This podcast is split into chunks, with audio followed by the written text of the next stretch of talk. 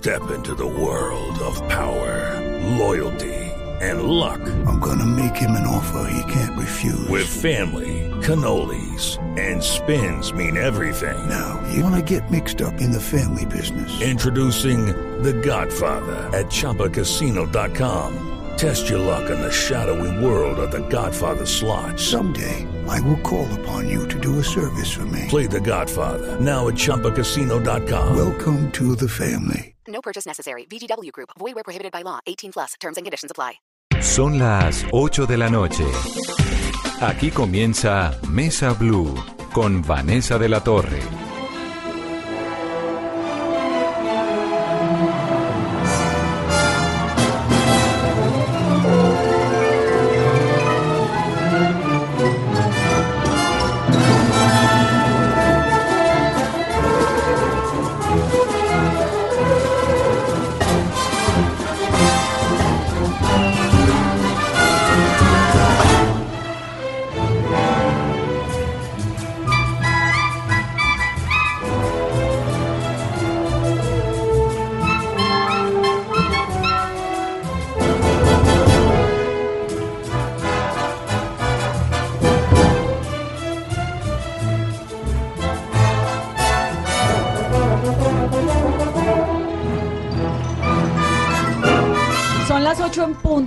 Bienvenidos a Mesa Blue, que hoy está completamente musical. Esta cabina está llena de músicos, de cultura, dos violines, un violonchelo, una viola y unos muchachos que hacen parte de la Orquesta Filarmónica Joven de Colombia. Su director artístico es Carlos Buitrago. Bienvenido, Carlos. Vanessa, muy buenas noches, gracias por la invitación y un saludo muy especial a todo tu equipo de trabajo y por supuesto a los oyentes de Blue Radio. Muchachos, qué gusto tenerlos aquí. Gracias, por la invitación. Tan jovencitos, ¿cuántos años tienen? Juan, ¿cuántos años tiene? Tengo 24 Hay que acercarse al micrófono, Juan. Eh, 24 años. 24 tiene Juan, Jorge, Eh, hola, yo también tengo 24 años. 24 Jorge Liz 24 también. y Alejandro 26 años. 26. Son jovencitos. Y la buena noticia de la Orquesta Filarmónica Joven de Colombia es que arrancan una gira. Ellos son 100 músicos colombianos que van a arrancar una gira con algunas de las mejores orquestas de música en el mundo. Van a estar en Suiza, en Austria, en Alemania. Es realmente un gusto tenerlos aquí. Y a mí me sorprende un montón, director, uno encontrarse jóvenes de veintipico de años que en vez de estar pegados al reggaetón, sin que tengan nada en contra del reggaetón, estén con sus violines y sus violonchelos. Es increíble la, la cantidad y calidad de talento colombiano. Hay muchos jóvenes eh, como ellos que aspiran cada año a integrar la Filarmónica Joven de Colombia. ¿Son 100? ¿Cuántos son? En esta ocasión para la gira vamos eh, 106 músicos. Y en total la orquesta son cuántos? Eh, cada, cada temporada reúne aproximadamente a 120 músicos en sus diferentes eh, proyectos. ¿Qué es una orquesta filarmónica? ¿Cuál es la diferencia entre la filarmónica, la sinfónica? Bueno, el cuarteto pues son cuatro. Pues el, el término... ¿Esto, esto que tengo aquí es un cuarteto? Es un cuarteto de cuerdas, el cuarteto clásico de cuerdas integrado por dos violines, una viola y un violonchelo. ¿Y siempre el cuarteto de cuerdas es dos violines y una viola, un violonchelo? ¿O pueden ser dos violonchelos, un violín? En su viola? conformación eh, habitual, ese es, ese es el formato. Eh, pero, por supuesto, hoy en día en la música contemporánea los compositores cambian de formato habitualmente. A un cuarteto pueden eh, excluir, por ejemplo, un violín, integrar una viola. Un piano nunca. Un piano hace parte de un quinteto con piano, por ejemplo. Y en la música de cámara hay muchos formatos diferentes que eh, pueden incluir el piano. Habitualmente el piano no está incluido dentro de la orquesta sinfónica, eh, so- sobre todo, bueno, digamos que a partir del siglo XX ya se integra mucho al repertorio, al repertorio sinfónico en su función de, de acompañante, de integrante de, de la orquesta y como solista posible, eh, antes, claro. ¿Cuál es la diferencia entre la filarmónica y la sinfónica? No hay diferencia. El término genérico es una orquesta sinfónica. Antes, eh, digamos, en su concepción, eh, una orquesta sinfónica era una orquesta integrada por músicos profesionales. Las agrupaciones filarmónicas eran integradas por gente aficionada de muy buen nivel que querían reunirse eh, a, a pasar muy bien el tiempo y hacer la música bien hecha, pero digamos que era, eh, por decirlo así, aficionados, aficionados de muy buen nivel. Después, eh, hoy en día tenemos orquestas filarmónicas o sinfónicas y, eh, profesionales de muy buen nivel. No hay diferencia alguna en El, su el número de, de músicos, la calidad, los instrumentos, los conciertos que hacen, ¿nada es distinto? Nada es distinto. Digamos que es, es, es un, un nombre simplemente, se adquiere, por ejemplo, acá en el país, eh, en Bogotá, las dos orquestas principales, una es la Sinfónica Nacional y la otra es la Orquesta Filarmónica de Bogotá. Eh, son orquestas de similares características, de similar conformación, los músicos eh, tienen un nivel de formación muy similar y no hay diferencia ni en repertorio ni en conformación. Carlos, y por ejemplo, los jóvenes que nos están escuchando, que sienten que tienen el talento, ¿cómo pueden integrar la Orquesta Filarmónica Joven? Bueno, este es un lindo proyecto gracias a la Fundación Bolívar de Vivienda que siempre se ha preocupado por desarrollar el talento de los jóvenes colombianos. Nosotros hacemos convocatorias anuales, o sea que los jóvenes deben presentarse cada año a un proceso de audición.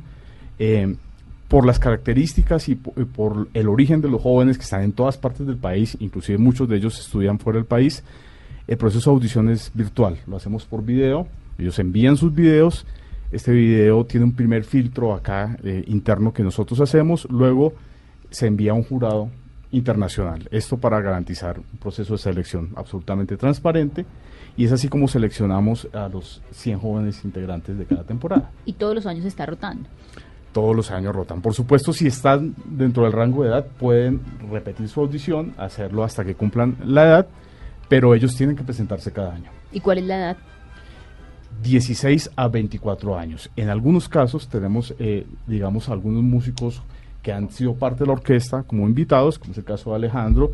Eh, Alejandro ya tiene 26 años, él ya cumplió su ciclo en la orquesta, pero por su rol en la orquesta, por su liderazgo, es, eh, lo invitamos a algunos de los proyectos que hacemos. Que es Alejandro Paz. Alejandro, bienvenido. Hola, muchas gracias por la ¿Usted invitación. es de dónde? Yo soy de Popayán, De Popayán. Tiene 26 años. Sí, ¿Y usted qué toca? violín. Violín. ¿Y a los cuántos años comenzó? Yo empecé a estudiar violín a los 5 años de edad. ¿En Popayán? En Popayán, sí, señora. ¿Y por qué? Bueno, mi, mi mamá también es músico, entonces ella estudió en el Conservatorio de la Universidad del Cauca, que tiene también un programa infantil y, y juvenil de, de formación. Entonces yo desde los cinco años empecé a estudiar ahí, pues por iniciativa de mi mamá. Yo no, no era que quisiera estudiar música a los cinco años, pero mi mamá pues me llevó al conservatorio. Y mm, estudié violín allá en Popayán bajo la tutoría del maestro Dmitry Petukov, un violinista ruso. Y cuando me gradué del colegio, decidí mudarme a Bogotá. Bueno, y Popayán tiene también esta cosa con la música clásica, ¿no? Tiene Sí. una ciudad donde hay una, un ambiente cultural pues muy ligado a la religión, pero también a la música Exacto. clásica fuerte. Popayán es también conocida una ciudad universitaria, realmente. La Universidad Sí. del Cauca es un centro educativo eh, muy, muy alto, muy fuerte. Y mm, bueno, pues eh, yo realmente decidí mudarme a Bogotá pues porque quería como buscar otros horizontes y ya. Pero, pero, pero sí, Popayán tiene un festival también en Semana Santa de música Mm, música religiosa, religiosa. que lleva aproximadamente 52, 53 versiones, de mucha trayectoria, de mucha historia, con artistas de muy alto nivel. Y entonces usted chiquito participaba en los festivales. Chiquito, chiquito no, pero ¿A los cuántos años se volvió músico? Bueno, realmente como que empecé a tomar, digamos, a la música como una profesión a partir como de los 11, 12 años. Ya en ese entonces sí ya pude ser parte de la, de la orquesta del- de la Universidad del Cauca, que sí participaba en el festival. Entonces en varias ocasiones pude ser parte del festival como músico de la orquesta de la Pero Universidad a del los Cauca. 11 años uno es chiquito. Pues un poco, pero bueno. Hay gente más chiquita con, otro- con, otros, con otros logros también muy importantes. Entonces, pues sí, pues, fue una experiencia muy, muy, muy, muy enriquecedora para mí. Poder pues entrar al festival y em- empezar a moverme ya, pues digamos, en un ambiente un poco más profesional, pues claro, abre, abre, abre puertas, abre ventanas y también crecimiento personal es alto. ¿Y por qué violín? Bueno, yo realmente quería ser pianista. Yo cuando entré al, al- al conservatorio, pues tenía que hacer un año como de conocimientos básicos, como para aprender a leer las partituras y aprender a cantar un poco y escuchar. Y al siguiente año me daban la oportunidad de ya escoger un instrumento y yo quería realmente estudiar piano. Cuando pasó eso, me dijeron que había la posibilidad de, de darme una beca para estudiar violín. Entonces yo dije, bueno, ¿por qué no? Pues ya entrados aquí, pues hagámosle al violín. Y esa es mi historia, porque violín, realmente. De- después, claro, evidentemente tomé mucho amor al instrumento y, y pues da la oportunidad de pues poder tocar en orquesta, que realmente es de Claro. las cosas que más valoro. Entonces, pues fue una muy buena, muy buena elección. Piano nunca más. Es decir, no, no. Pues de ¿Pero vez en sabe cuando. tocar piano? No mucho, de vez en cuando un, poco, pero no realmente no es mi instrumento principal, entonces no, ¿Y él estudió algo distinto a la música o siempre música? no siempre música. Siempre música. Sí, sí, mi énfasis. Y usted vive de la música, supongo. Sí, señora. Y por ejemplo, ¿qué hace? No sé, ¿qué hizo la semana pasada mientras no estaba preparándose para esta gira? Cuando no está en gira, cuando no está con la orquesta. eh, eh, a ver, antes de eso, quiero comprender una cosa, Carlos. La Orquesta Filarmónica Joven de Colombia, supongo que tiene unos músicos de planta, ¿o no? ¿O cómo funciona? Yo hago el símil siempre con el fútbol. Es como la selección Colombia de fútbol.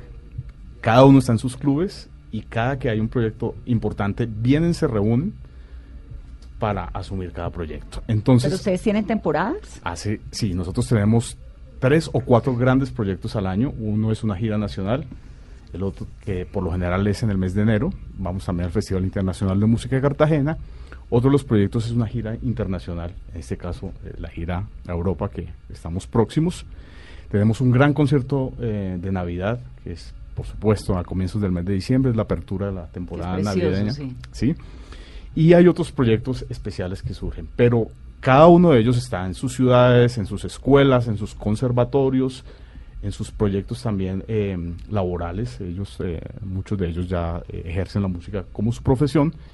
Y cada que hay un proyecto especial lo reunimos en una residencia artística de 8 a 10 días y salimos a gira. El ejemplo de la Selección Colombia es clarísimo. Es ideal, Nos quedó clarísimo cómo es funciona. ideal, O sea, en este momento están concentrados. En Exacto. este- En, en este momento ellos se concentran, eh, partimos para Zurich el, el próximo martes con la orquesta.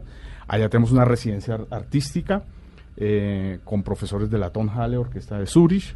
Eh, estamos en esa residencia artística, luego se une nuestro director principal, que es el maestro Andrés Orozco Estrada, del que quisiera hablar Bueno, también ya más vamos a hablar adelante. de él, que es él está dirigiendo la orquesta de Frankfurt, ¿no? Él es el director principal de la Orquesta de Frankfurt, director principal ahorita también de la Sinfónica de Houston y a partir del año entrante asume como director principal de la Sinfónica en Viena. Van decir que no siempre son los mismos convocados, entonces.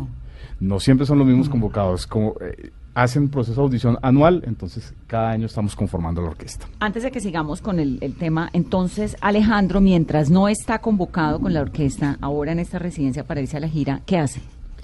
Bueno, yo también soy miembro de la Filarmónica Juvenil de Cámara de Bogotá.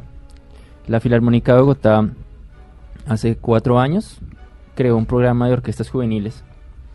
Eh, es- es- son cuatro, el Coro Filarmónico Juvenil, la Banda Filarmónica Juvenil, la Filarmónica Juvenil y la Filarmónica Juvenil de Cámara donde pertenezco yo. Son orquestas de carácter profesional formados, eh, conformadas por jóvenes entre los 18 y los 26 años y pues cada, obviamente pues tenemos nuestros honorarios y sí, un trabajo ¿Pagan normal. bien? Sí, es, es un trabajo bastante decente. Y posibilidades de avanzar, digamos, ¿qué sigue después de eso? ¿Qué ah, ¿Cuál es el sueño suyo después? Obviamente ahora se va a pegar esta gira que es tremenda, pero uno a los 26 años, cuando hace parte de este sistema de música clásica, pues me- me- cada vez que hago una entrevista eh, con gente de la Orquesta Filarmónica o de Batuta o eso, a mí me sorprende un montón la calidad de los músicos, ¿no? Y, el- Sí. y la, la seriedad de los proyectos. Pero Bogotá no es Viena. Bogotá no es Viena, pero estamos cada vez con pasos de gigante. Eh, el, el nivel de la música sinfónica en, en Colombia ha crecido en los últimos 15 años, yo me atrevería a decir, muchísimo, muchísimo. Eh, el ejemplo es Filarmónica Joven de Colombia, que está invitada a una gira internacional dentro de la programación regular de los teatros. No vamos, en 2017 fuimos a Europa, pero estuvimos en medio de festivales de verano, pero a raíz de esa gira que tuvimos en 2017, nos invitaron a la programación regular, a, principales salas. Entonces, eh, pues eh, puede sonar un poquito pretencioso, pero el nivel de la orquesta es un nivel alto. Son jóvenes que verdaderamente hacen muy bien su labor, se apoyan con un equipo académico de principales orquestas, con buenos directores, buenos solistas, y es una orquesta de altísimo nivel. ¿Qué sueña un muchacho de 26 años que hace parte de este sistema de orquestas, Alejandro? Personalmente, bueno, y creo que com- comparto con mis compañeros de aquí, a mí me gustaría mucho ser parte de una orquesta profesional, claro. También me gustaría, pues, continuar mis estudios, porque yo hice mi pregrado y pues ahorita quisiera como también, me gustaría mudarme a Europa y como seguir, seguir aprendiendo, sobre todo porque igual la música y como muchas otras profesiones es algo que nunca se acaba de aprender y siempre quieres ser mejor, evidentemente.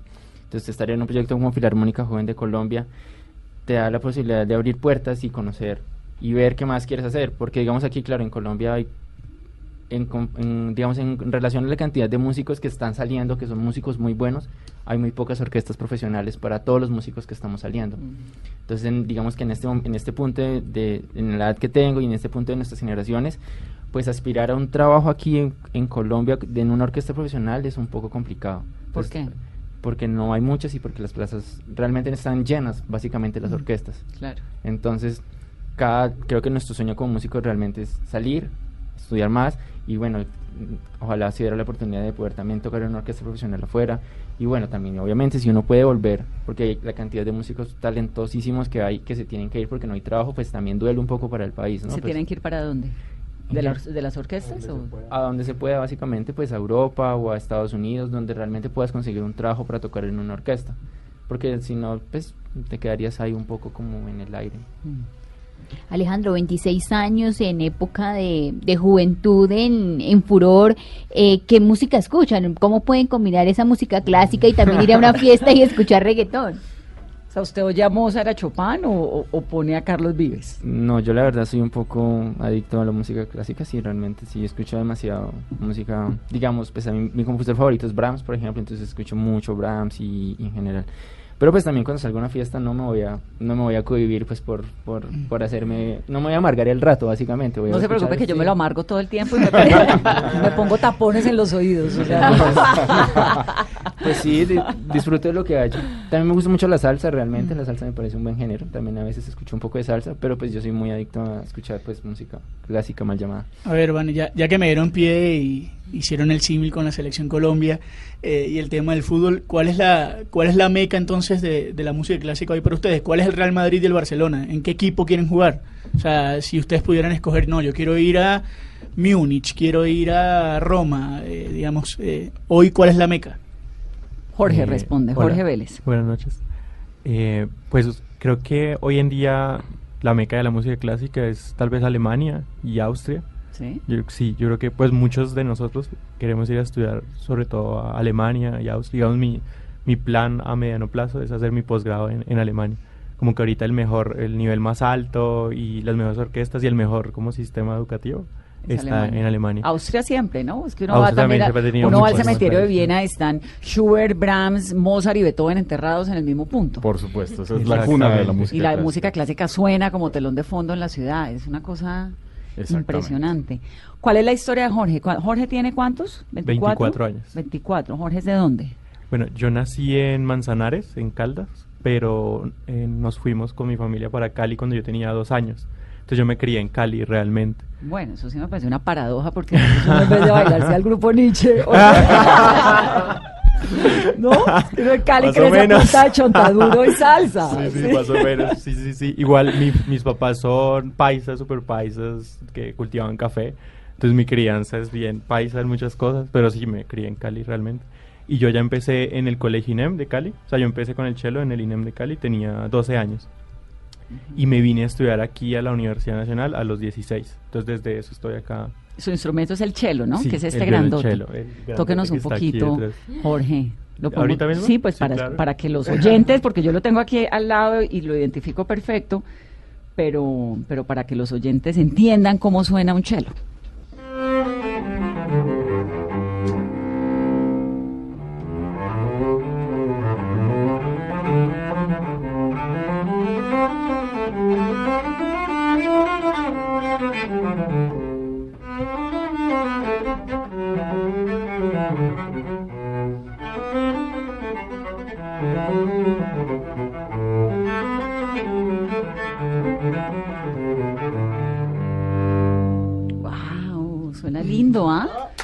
Como un sonido, ¿eso es un sonido qué? ¿Melancólico? No, ¿qué es? El el violín cello- es como melancólico, pero el cello es qué? Sí, pues el- el, el cello mm, a- es, gusta tanto porque es muy similar al rango de la voz humana, ¿cierto? Está entre la voz grave del, del- del hombre, del varón, pero también tiene un registro agudo como, como las voces femeninas, entonces por eso se compara. Es un sonido muy profundo, es, como tú dices, eh, hay muchas eh, obras, muchas melodías que son muy melancólicas escritas para ese instrumento, pero también puede ser muy enérgico, muy vital, muy eh, vigoroso. una personalidad Sí, muy fuerte. Muy fuerte.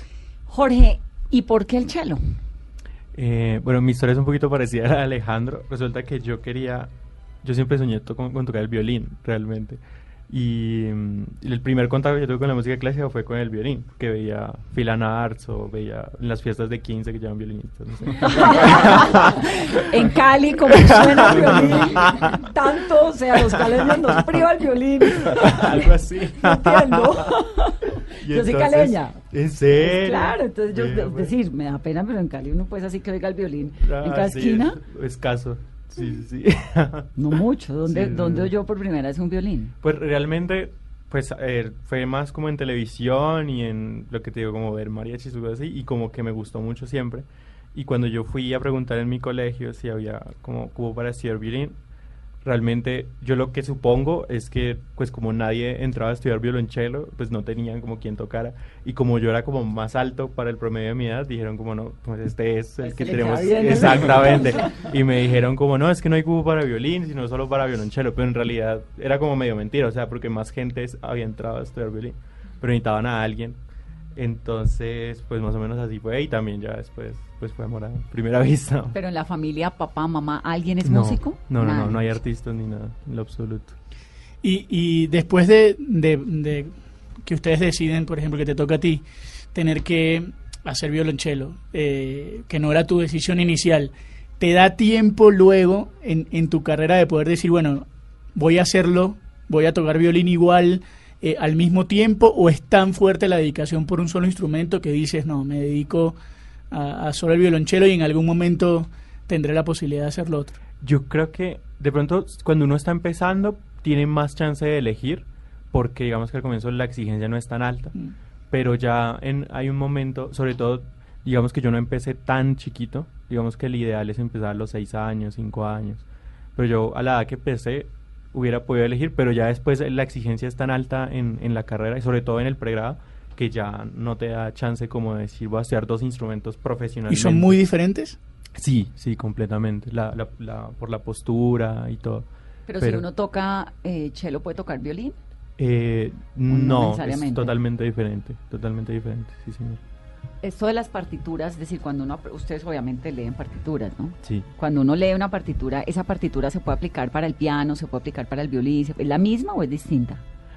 Em, depende. Digamos que uno podría tocar la partitura del cello en el piano, pero no podría tocar la partitura del piano en el cello, porque el piano tiene varias voces. Del cello en el piano, Sí, porque digamos que puede el, el cello y el violín y... y pero no eso- la del piano en el cello. Sí, porque el, el piano tiene un montón de teclas entonces, y son muchas voces a la vez. Ah, Entonces cada partitura es diseñada de acuerdo a al un instrumento. exactamente, idiomáticamente, de acuerdo al instrumento. Y uno aprende a leer la partitura a los cuantos años. Digamos, yo hasta ya puedo aprender una partitura o ya. Sí, sí, sí, sí. Claro que sí. sí. es más fácil eso, leer la partitura, que tocar el Que instrumento a alto nivel, claro, eso sí es más difícil. No, ya. Pero O sea, pi- pianista ya no va a ser. ya no. en la sala de tu casa, sí. Carlos, gracias. Esto, realmente, eh, ser músico es un talento que, por supuesto, pues requiere disciplina, como todo en la vida. Pero la gente tiene que tener un talento especial, como Mozart o como Beethoven, o uno puede aprenderlo desde chiquito y poner, digamos, si yo quisiera tener en mi casa una música, una hija música de cinco años, arranco y a punta de disciplina puedo lograr un gran nivel, o tengo que tener un talento especial con el cual debo nacer. Yo creo que es fundamental el ambiente.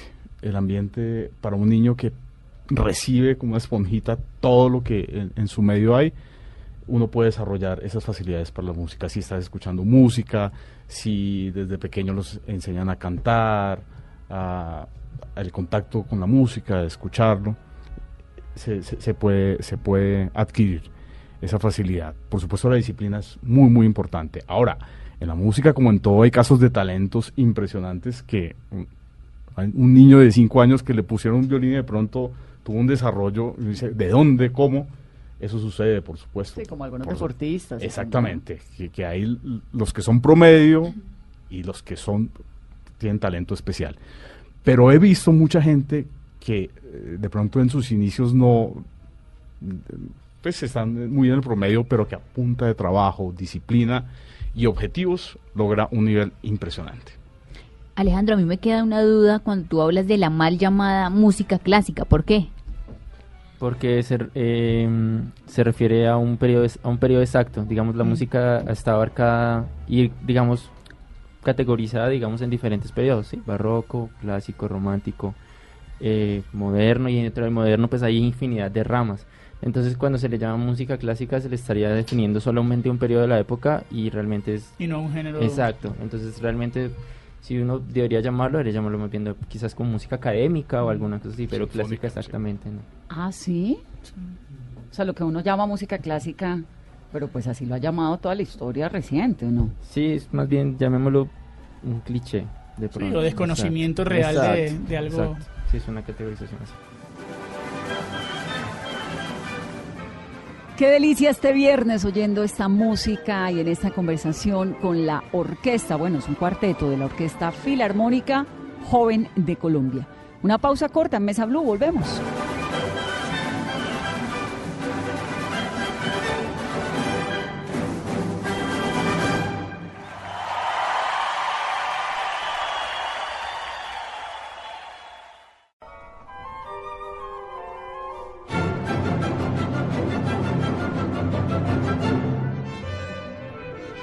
Continuamos Mesa Blue con este cuarteto de la Orquesta Filarmónica Joven de Colombia.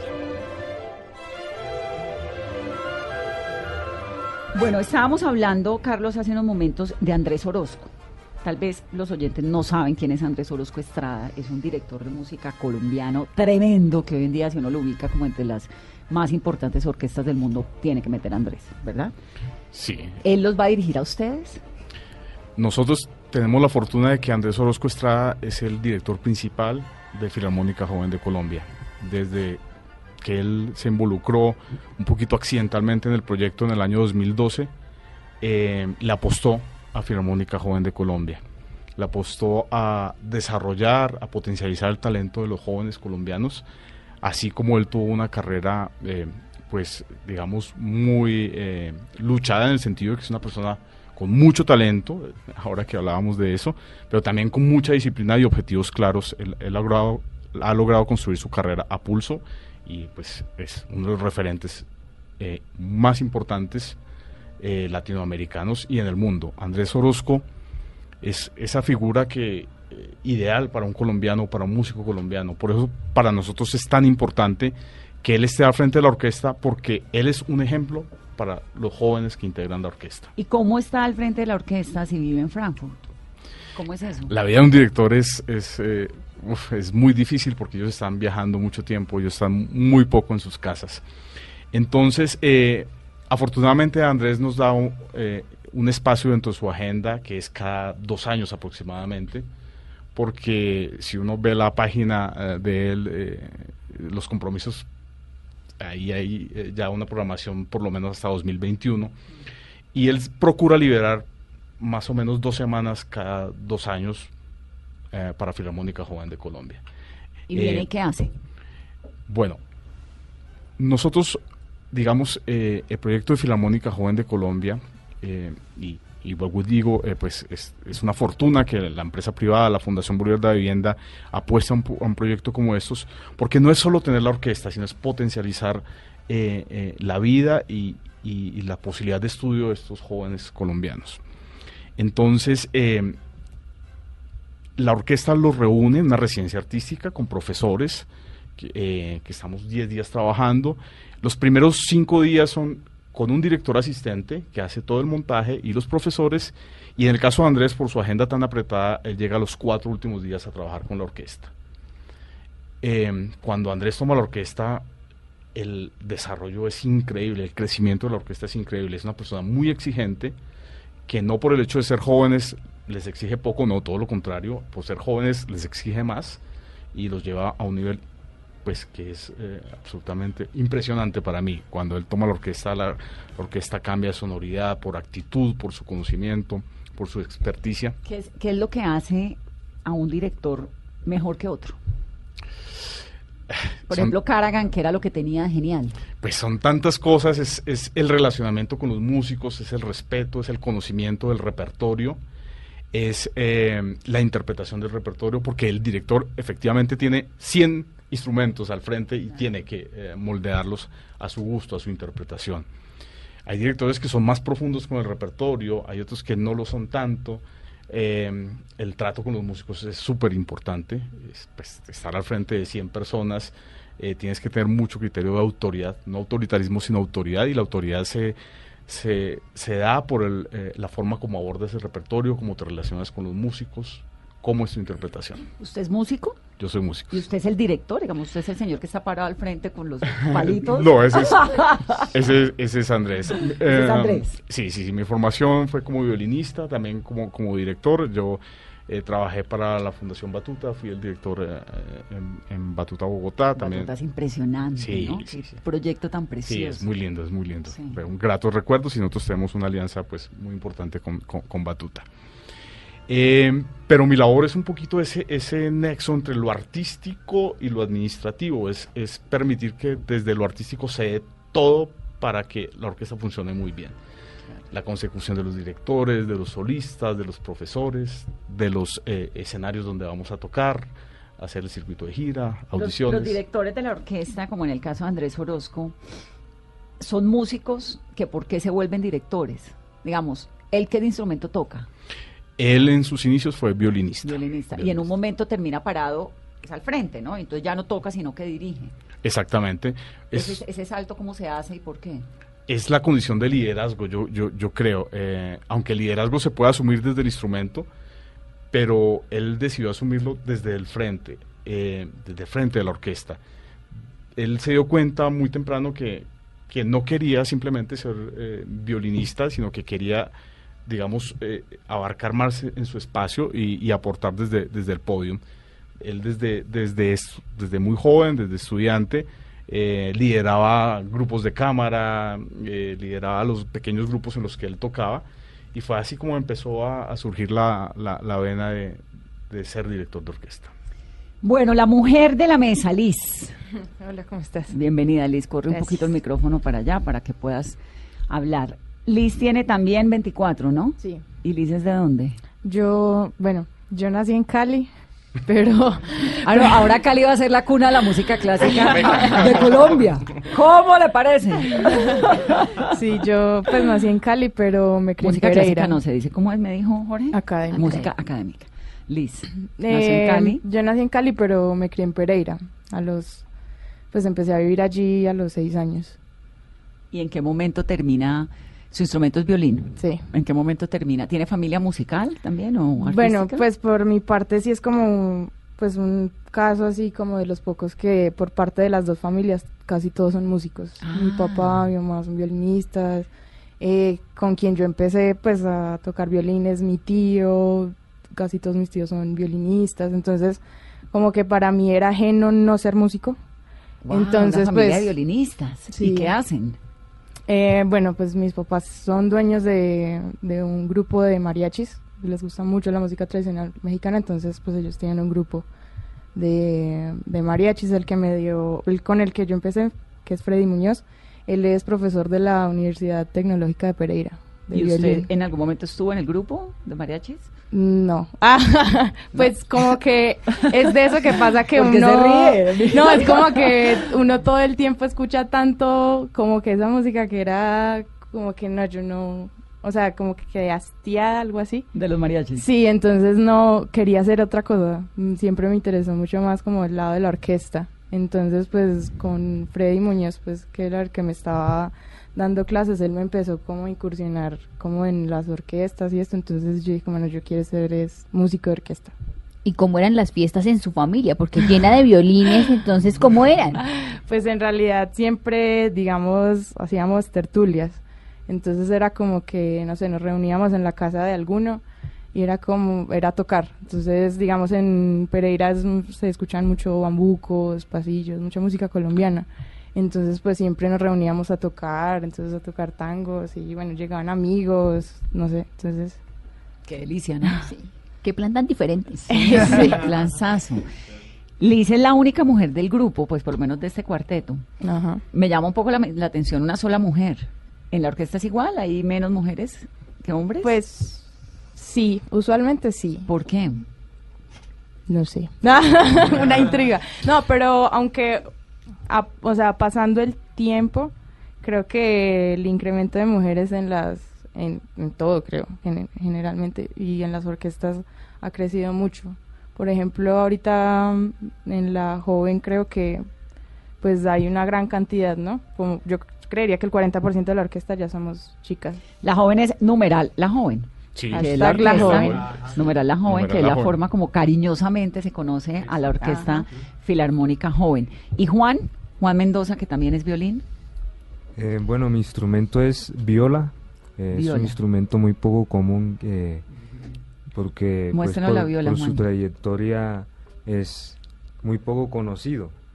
Entonces, pues sí se tiende mucho a perder actualmente en el, en el mundo de la música académica, pero es un instrumento muy enriquecedor y también un instrumento muy valioso porque le da la conexión entre las cuerdas altas que son los violines y los bajos, ¿sí? Entonces como que la viola es el instrumento que hace toda esa conexión entre en la orquesta y hace pues que la textura de la orquesta sea también diferente. Se parece al violín. Sí, claro, eh, se toca pues de la misma manera del violín, pero la diferencia es el registro. Eh, digamos que la viola es el tenor en las voces en comparación con las voces humanas y el violín viene siendo el, s- la- el soprano también.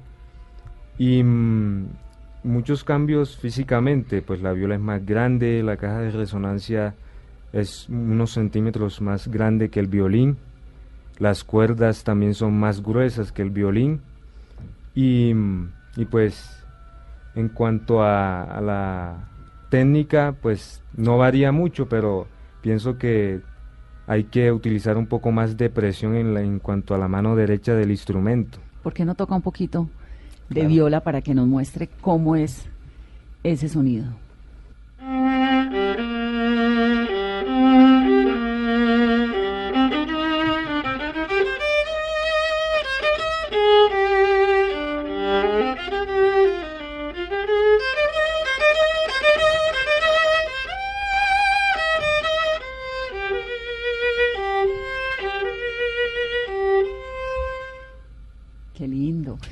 Liz, entonces tóquenos usted un poquito el violín para que podamos hacer la comparación, como para la diferencia. Es más pequeño el violín. Sí, es más pequeña. Y, por ejemplo, la viola en orden de cuerdas de, o sea, de más a- aguda a graves, eh, tiene la, la viola tiene la, re, sol, do. Pero el violín tiene mi, la, re, sol. No, eso está muy profesional. es muy técnico. ya. Eso ya, Ya. está muy técnico, sí. No tienes necesariamente que tocar mariachi si no quieres, ¿no?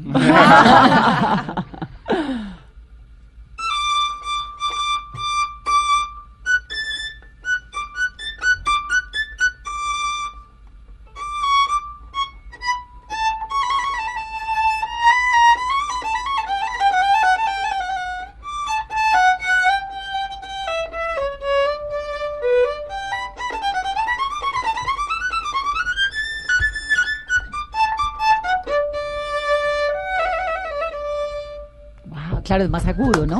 Ajá. ¿Cuál es la diferencia entre un tenor y un soprano? Que nos explicaba ahorita, nos, nos nombraba Jorge esto.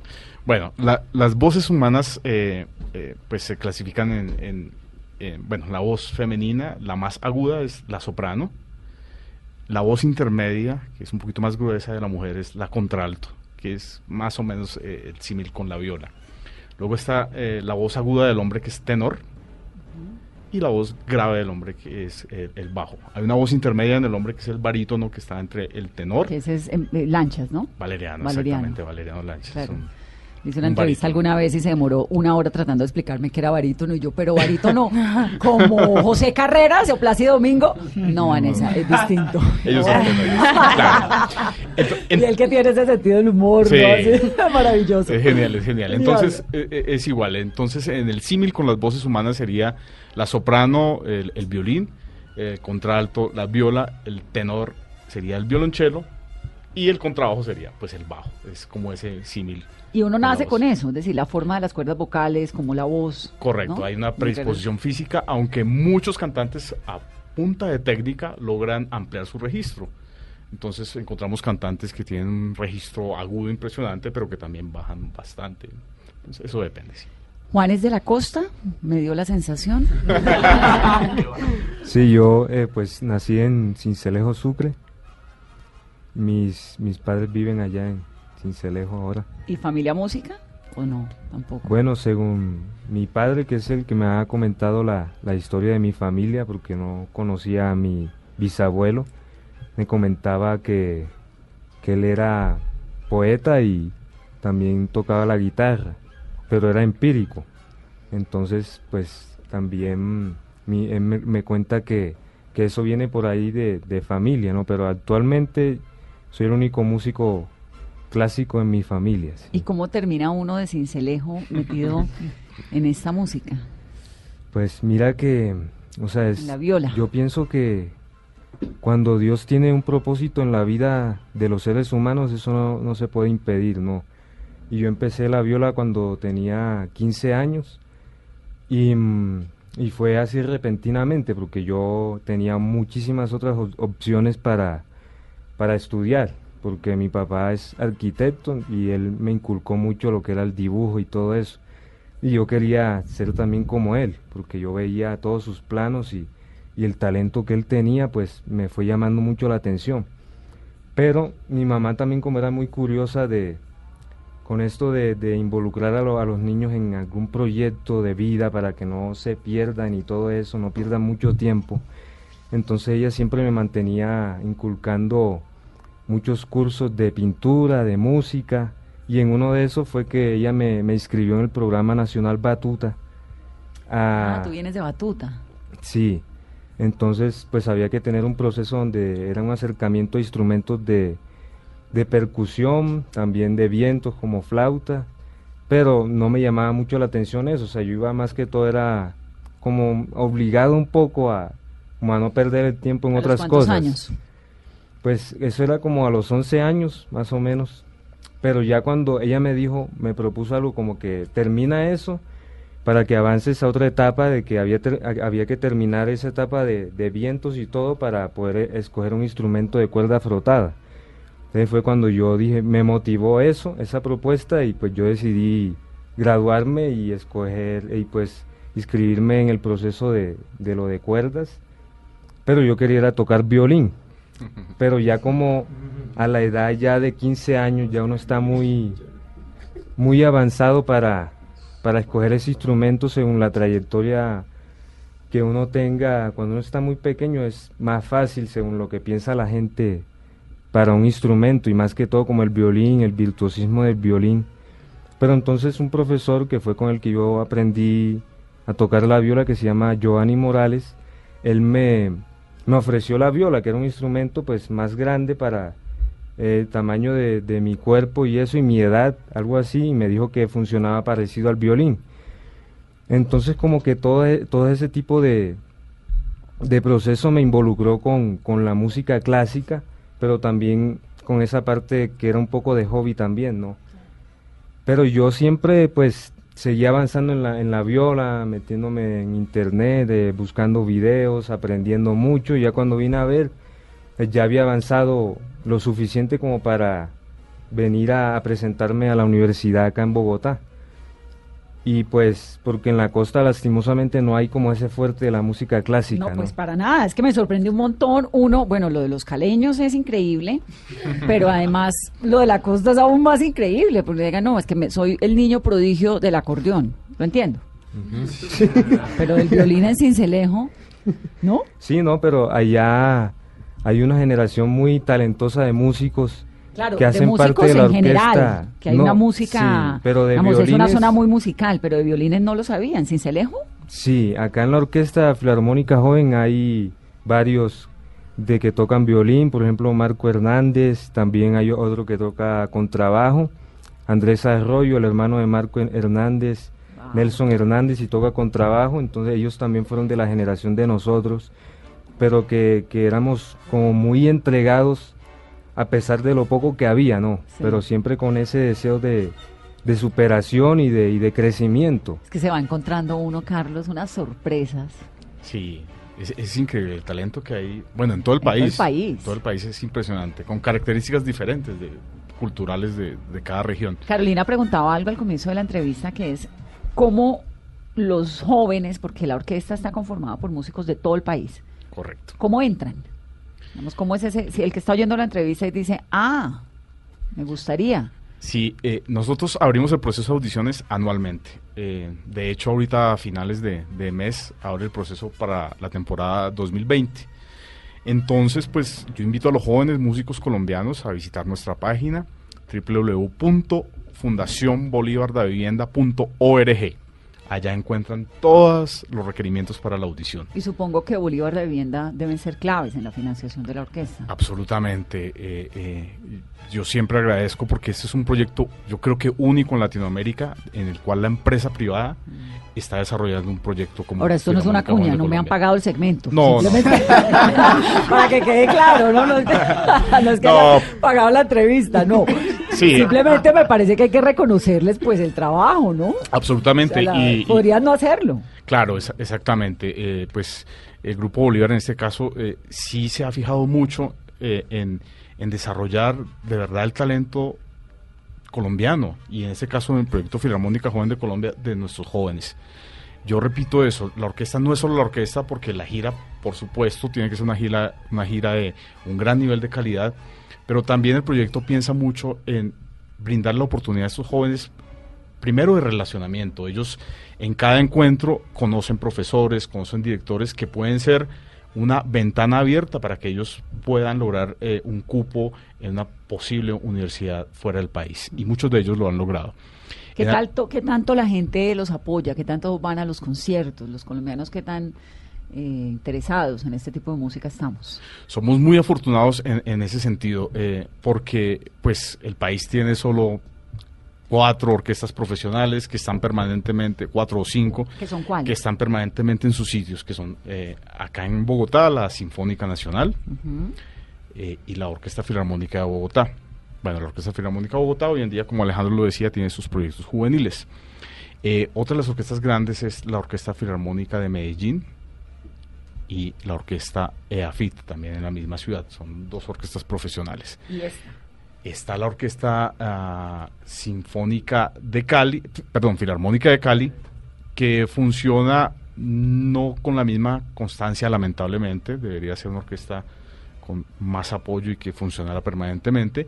Y Ahí le hacemos entonces el llamado al empresariado Sí, Vallecaucano. Por supuesto, ¿no? por supuesto. Para que apoyen, Y a, la, y a la misma Filarmónica, de- eh, perdón, Sinfónica de Caldas, que sufre algo parecido a lo que... a lo que- Caldas. de Caldas, sí, que es Manizales, que tiene pues una dinámica muy similar, a- en este caso, a, a la Orquesta Filarmónica eh, de Cali.